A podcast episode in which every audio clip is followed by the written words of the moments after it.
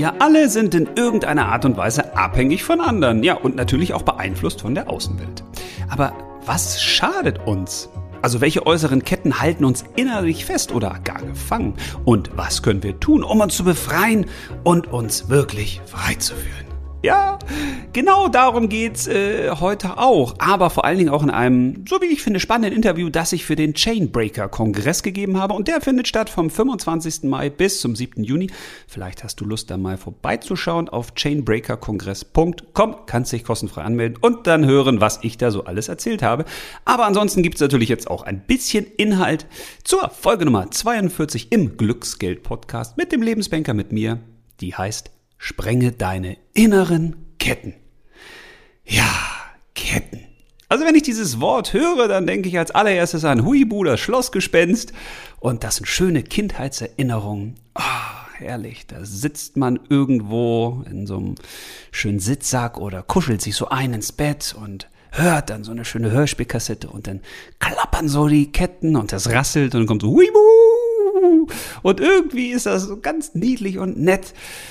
Und dann denke ich an eine Zeit später, da habe ich das Gefühl, na, Ketten sind nicht so gut. Also wenn du mal irgendwo gearbeitet hast, wo du das Gefühl hast, okay, hier hänge ich an einer Kette. Das heißt, ich habe nur einen gewissen begrenzten Bewegungsradius. Wenn ich gewisse Dinge sage oder gewisse Dinge tue, die nicht zu dem gehören, was einem anderen gefällt, oder wenn ich mich in das Handlungsspielfeld anderer einmischen möchte, dann gibt's was auf die Finger. Und deshalb sind Ketten für mich heute hm, so ein zweischneidiges Schwert. Auf der einen Seite geben sie natürlich Sicherheit, weil die halten uns fest, die sichern uns ab. Wenn wir dann mal irgendwo in einen Abhang geraten, darunter fallen, dann haben wir eine sichernde Kette, die uns hält. Wir können uns auch vielleicht nicht verirren, wenn man jetzt so an Hänsel und Geräte denkt wenn man da einfach irgendwo tja, Brotkrumen zurücklegt, die dann weggefressen werden. Also wenn man da jetzt so ein Seil gehabt hätte oder man wäre automatisch an so einer Kette dran, dann würde man immer wieder den Rückweg finden. Also das kann auch was Gutes haben, aber in der Regel sind Ketten eher was Negatives. Also zumindest für mich, weil sie einfach meine Freiheit begrenzen. Und von diesen Ketten gibt es natürlich unzählige, und ich meine jetzt nicht die, die du im Baumarkt bekommen kannst, sondern ich meine die inneren Ketten. Die, die wir uns selbst anlegen. Die dazu führen, dass wir selbst eben nicht der oder die sind, der oder die wir sind.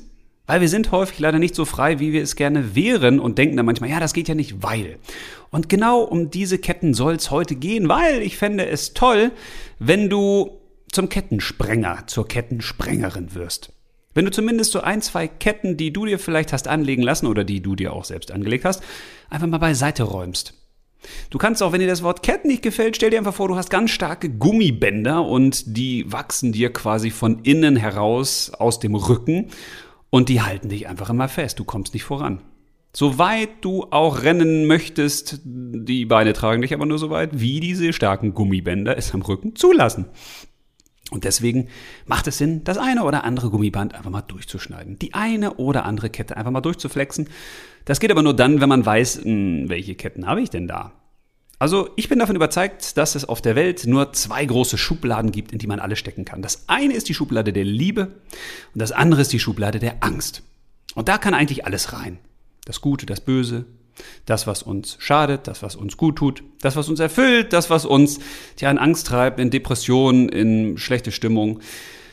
Und die große Frage ist immer, welche Ketten haben wir jetzt eigentlich am Rücken, die uns zum Beispiel in die Schublade der Angst ziehen oder die uns da drin gefangen halten und uns eben nicht zur wunderbaren Schublade der Liebe gelangen lassen. Und ich möchte versuchen, so einen kleinen Rundumschlag zu machen. Also wenn du dir vorstellst, du hast einen Becher vor dir und in diesem Becher bist du drin, dann frag dich einfach mal, was umzingelt dich da eigentlich alles so an Themen?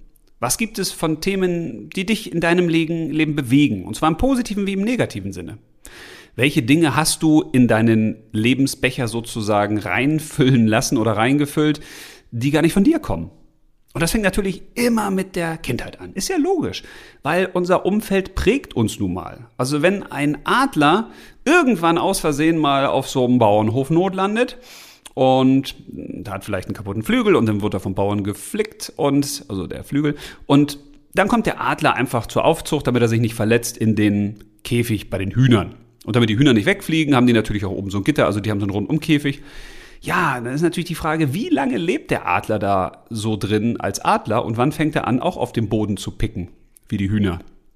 Und wenn man den jetzt nach zwei, drei Jahren rausnehmen würde, kann der überhaupt noch fliegen? Ich behaupte mal nein. Das ist nämlich ein großes Problem. Wir verlernen ja irgendwann, das zu sein, was wir sind, weil unser Lebensbecher sozusagen mit Flüssigkeiten gefüllt werden, die gar nicht die unseren sind. Und wenn wir uns mal in unsere Kindheit zurückversetzen, können wir uns ja auch fragen, Mensch, was haben denn unsere Eltern eigentlich für uns getan? Und ich behaupte mal, die meisten Eltern, ich hoffe sogar alle Eltern, wollen wirklich nur das Beste für ihr Kind und bemühen sich und sind auch nicht fehlerfrei und machen auch mal Mist und machen auch Dinge, die sie später bereuen. Aber alle lieben doch ihre Kinder. Also brauchen wir nicht darüber reden, sind die jetzt schuld daran, dass ich gewisse Dinge nicht kann oder falsch mache oder falsche Glaubenssätze habe oder Sachen, die mich behindern, sondern die meisten Eltern haben es doch wirklich gut gemeint mit ihren Kindern. Und das Problem ist, dass wir immer dann denken, okay, dass ich will das Beste für mein Kind und dann haben wir für uns im Kopf, das Beste für mich ist ja dann auch das Beste für mein Kind. Das heißt, wir übertragen natürlich auch ganz automatisch und ganz häufig unbewusst Glaubenssätze, die wir so haben, auf unsere Kinder. Und das gleiche haben unsere Eltern auch mit uns gemacht. Also ich erinnere mich noch an eine Szene, wo wir mal mit einer Bekannten im Tierpark waren und dann sind wir in das Gehege gegangen mit den Rehen, kleinen Rehkitzen. Und als sie das denn bemerkte, fing die auf einmal fürchterlich an zu schreien. Weil, oh Gott, da hatte sie Angst vor. Und die konnte da gar nicht durchgehen. Weil, und die kommen ja mal angelaufen und die knabbern an einem rum, weil die suchen überall in jeder Tasche und in jedem Mantel und sowas, suchen die nach Fressen und die sind ja so angezüchtet vor den Menschen und ja, und dann stand die da also vor der Pforte und wollte nicht rein. Und das kleine Mädchen hat sich auf einmal, also ihre Tochter hat sich auf einmal dann so an ihr Bein geklammert und wollte da auch nicht rein. Dabei hat die sich vorher gefreut und war dann mit unseren Kindern vorgelaufen. Oh, super, und da kommen jetzt die Rehe und sowas. So, und in dem Moment habe ich gemerkt, ja, genau so ist das eben. Also das, was wir vorleben als Eltern, das kommt auch irgendwie bei unseren Kindern an. Überträgt sich manchmal. Wie so ein Mantel, den wir haben und den stülpen wir den Kindern über. Und die Frage ist bloß, ist das immer so richtig? Nö. Ist das immer falsch? Auch nicht. Die Frage ist aber, welchen Mantel hat man dir übergestülpt? Was für Dinge hast du eigentlich bei dir, die gar nicht deine sind? Und das ist eine spannende Frage. Weil, wenn man da mal zurückgeht und sich fragt, okay, was haben meine Eltern mir eigentlich immer gesagt? haben die mir immer gesagt, du bist gut, so wie du bist. Wirklich, du bist wirklich gut, so wie du bist. Oder, naja, das und das kannst du noch nicht, das und das musst du eigentlich machen. Und so und so solltest du sein. Wie haben deine Eltern dich eigentlich erzogen? Was haben sie dir mitgegeben? Was sind so Werte? Wenn du so mal zurückdenkst, was sind Dinge, die man dir wirklich ganz häufig gesagt hat, an die du dich sofort erinnerst? Und häufig hat das auch mit dem Leben natürlich der Eltern zu tun. Also wenn du zum Beispiel Beamter oder Beamtin bist, dann hast du vielleicht eine andere Sicht, zumindest auf die Arbeitswelt, als als Selbstständige oder als Unternehmer und Unternehmerin. Und damit meine ich jetzt weder positiv noch negativ, sondern du hast einfach eine, einen anderen Blick auf die Welt. Und genauso ist das natürlich auch mit der eigenen Erziehung, die man als Eltern dann hat. Das überträgt sich ja auch wieder auf die eigenen Kinder. Also wie wurde man eigentlich selbst als Kind von seinen Eltern behütet? Und was haben die also mit einem gemacht? Und sich darüber bewusst zu werden, ist wahnsinnig wichtig, weil ich glaube, dass ganz viele Dinge eben nicht zu uns gehören, wo wir immer denken, ja, das sind wir ja. Also wenn du mal anfängst aufzuräumen, welche Glaubenssätze haben deine Eltern dir eigentlich mitgegeben und du hast die einfach so nachgeplappert, wie man das als Kind halt macht, dann hilft das dabei herauszufinden, bist du das eigentlich wirklich oder bist du das eben nicht? Sprechen da deine Eltern aus dir oder ist das etwas, was du wirklich, wirklich aus dem eigenen Herzen kommen lässt? Und genau das Gleiche kannst du auch machen mit den Lehrern zum Beispiel, die ja auch eine Prägung haben. Also was haben Lehrer zu dir gesagt? Wenn zum Beispiel Lehrer mal gesagt haben, oh, das raffst du eh nicht, das kriegst du ja sowieso nicht hin. Oder sie haben gesagt, ah, du bist ja hier immer der Klassenclown. Also man kriegt ja auch irgendwelche Etiketten immer aufgeklebt. Und das ist so ein Grundproblem. Wir kommen eigentlich aus unserer Kindheit und aus dem ganzen Schulsystem irgendwann raus und haben ganz viele gelbe Klebelzettel an uns kleben. Und die merken wir manchmal gar nicht. Aber da steht dann drauf, Streber oder Streberin oder Klassenclown oder Klassenclownin oder jemand, der besonders gute Mathe ist oder jemand, der besonders pflegeleicht ist oder das artige Kind oder der Revoluzzer oder was auch immer. Also diese Klebezettel bekommst du allerdings und das sind ja gar nicht deine. Teilweise sind die auch total falsch etikettiert. Die haben dir einfach Leute rangeklebt.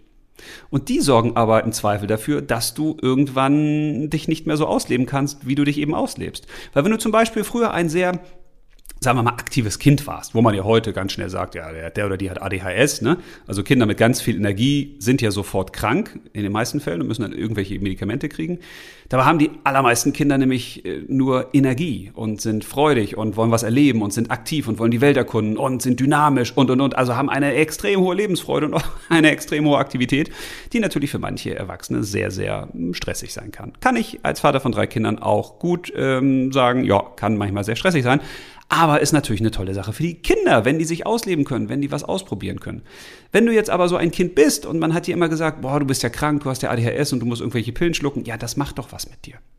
Und wenn man dir immer gesagt hat, du bist der Streberidiot und eigentlich mögen wir dich nicht, weil du, ne, du machst gute Leistung und bist Liebling der Lehrer, dann macht das doch was mit dir. Dabei sind das ja alles Etiketten, die dir von außen irgendwie mal angeklebt wurden. Und die kannst du halt wieder abnehmen.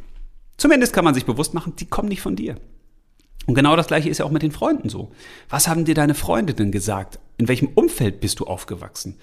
Als was wurdest du da angesehen zum Beispiel? Also ich weiß noch, als ich zum Beispiel Zivildienst gemacht habe, da habe ich, äh, ohne jetzt zu sagen, wo, wo ich das gemacht habe. Also ich habe zum Beispiel älteren Leuten geholfen, zum Beispiel bei Blinden habe ich geholfen, die Wohnung zu putzen oder mit den einkaufen zu gehen oder ich habe Leute mit gewaschen und also habe ganz viele verschiedene Tätigkeiten gemacht.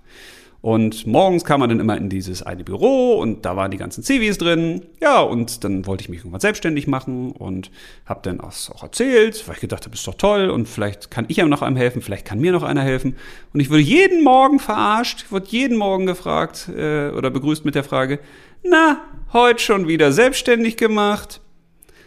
Und in dem Moment merkst du dann, okay, die finden das jetzt nicht so gut mit dem selbstständig machen, weil die denken dann, ich habe einen an der Klatsche und früher war das Thema Selbstständigkeit auch zumindest in den Kreisen, wo ich aufgewachsen bin, nicht so was Positives. Und wenn, dann waren es eher die, die so, oh, die wollen jetzt ganz viel Geld verdienen und sind die, die Ego-Shooter und sowas.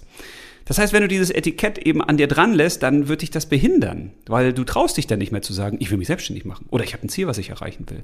Oder wenn du dann eben der oder die Streberin bist, dann traust du dich nicht mehr gute Leistung zu erbringen, weil dann heißt es ja, oh nee, dann falle ich ja wieder auf und dann bin ich ja wieder negativ irgendwo behaftet und dann stoßen mich die anderen aus und mögen mich nicht und das ist eben ein Etikett oder eine Kette.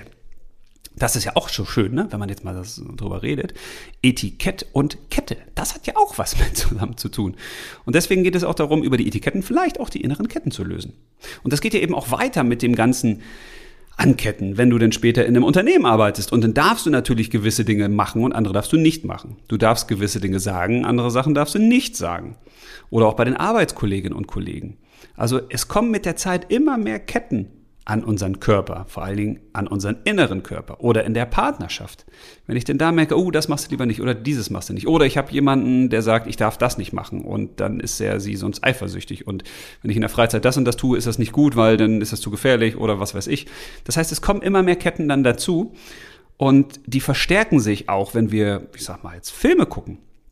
Weil wenn du jetzt permanent nur Filme guckst, die dir zum Beispiel Angst machen, also du bist quasi schon süchtig nach der Angst oder nach dem Erschrecken, ja, dann macht das was mit dir.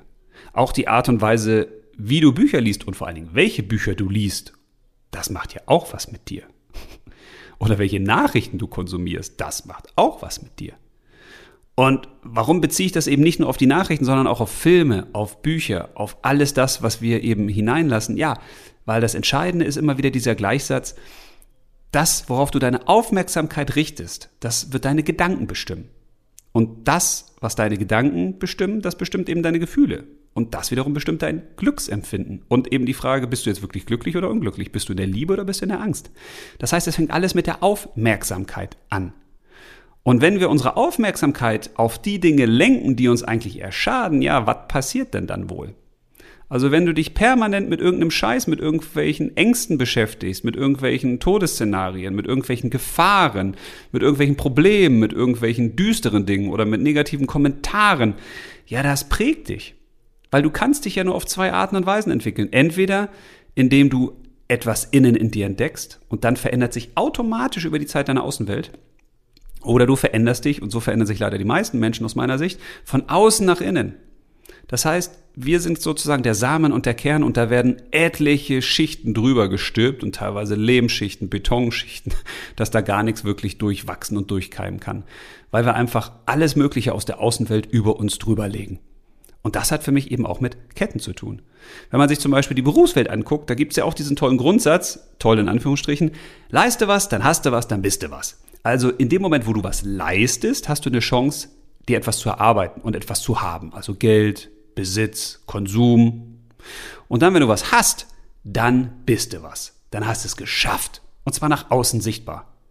Aber ich würde das völlig umdrehen und sagen, weil ich was bin, habe ich etwas. Und erst dadurch kann ich etwas leisten.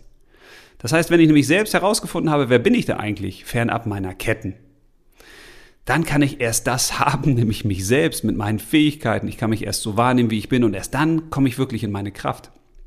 Weil alle diese Ketten, die wir uns da anlegen von außen, die sorgen ja dafür, dass wir zurückgehalten werden.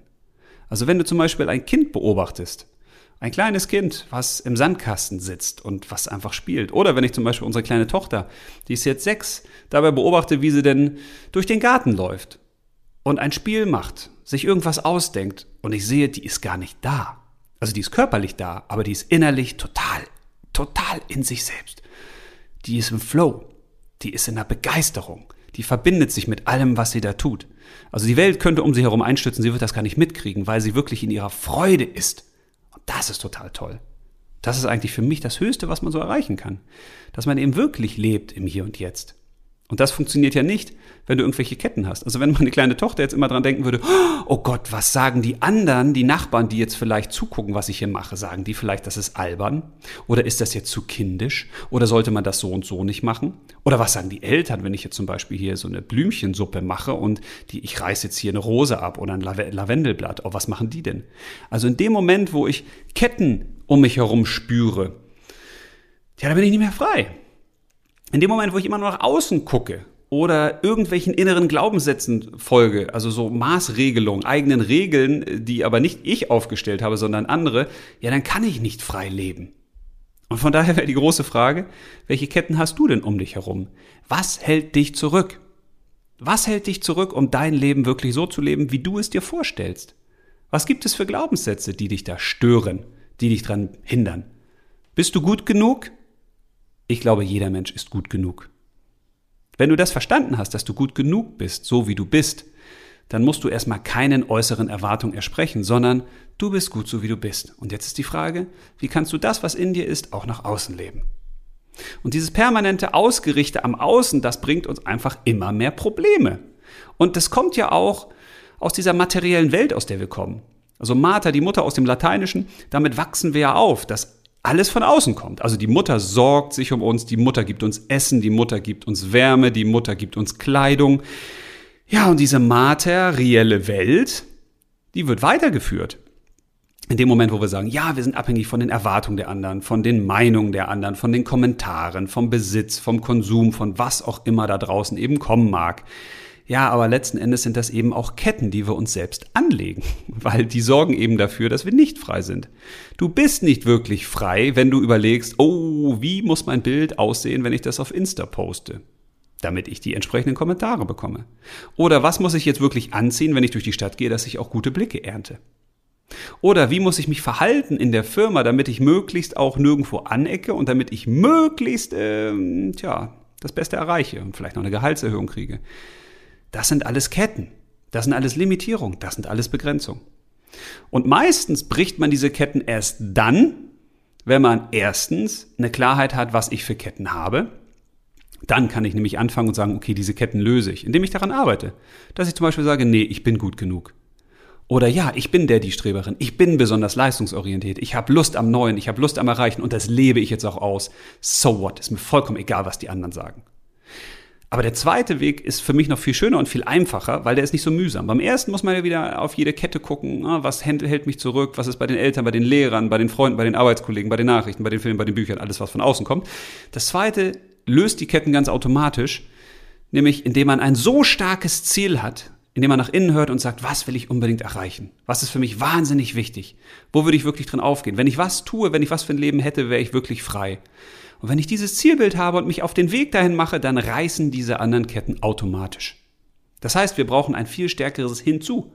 Wir brauchen viel stärkere Ziele, wo wir wirklich Lust haben. Da will ich hingehen. Und eine dritte Möglichkeit gibt es natürlich auch, aber die ist für viele noch relativ schwer zu erreichen, sage ich mal.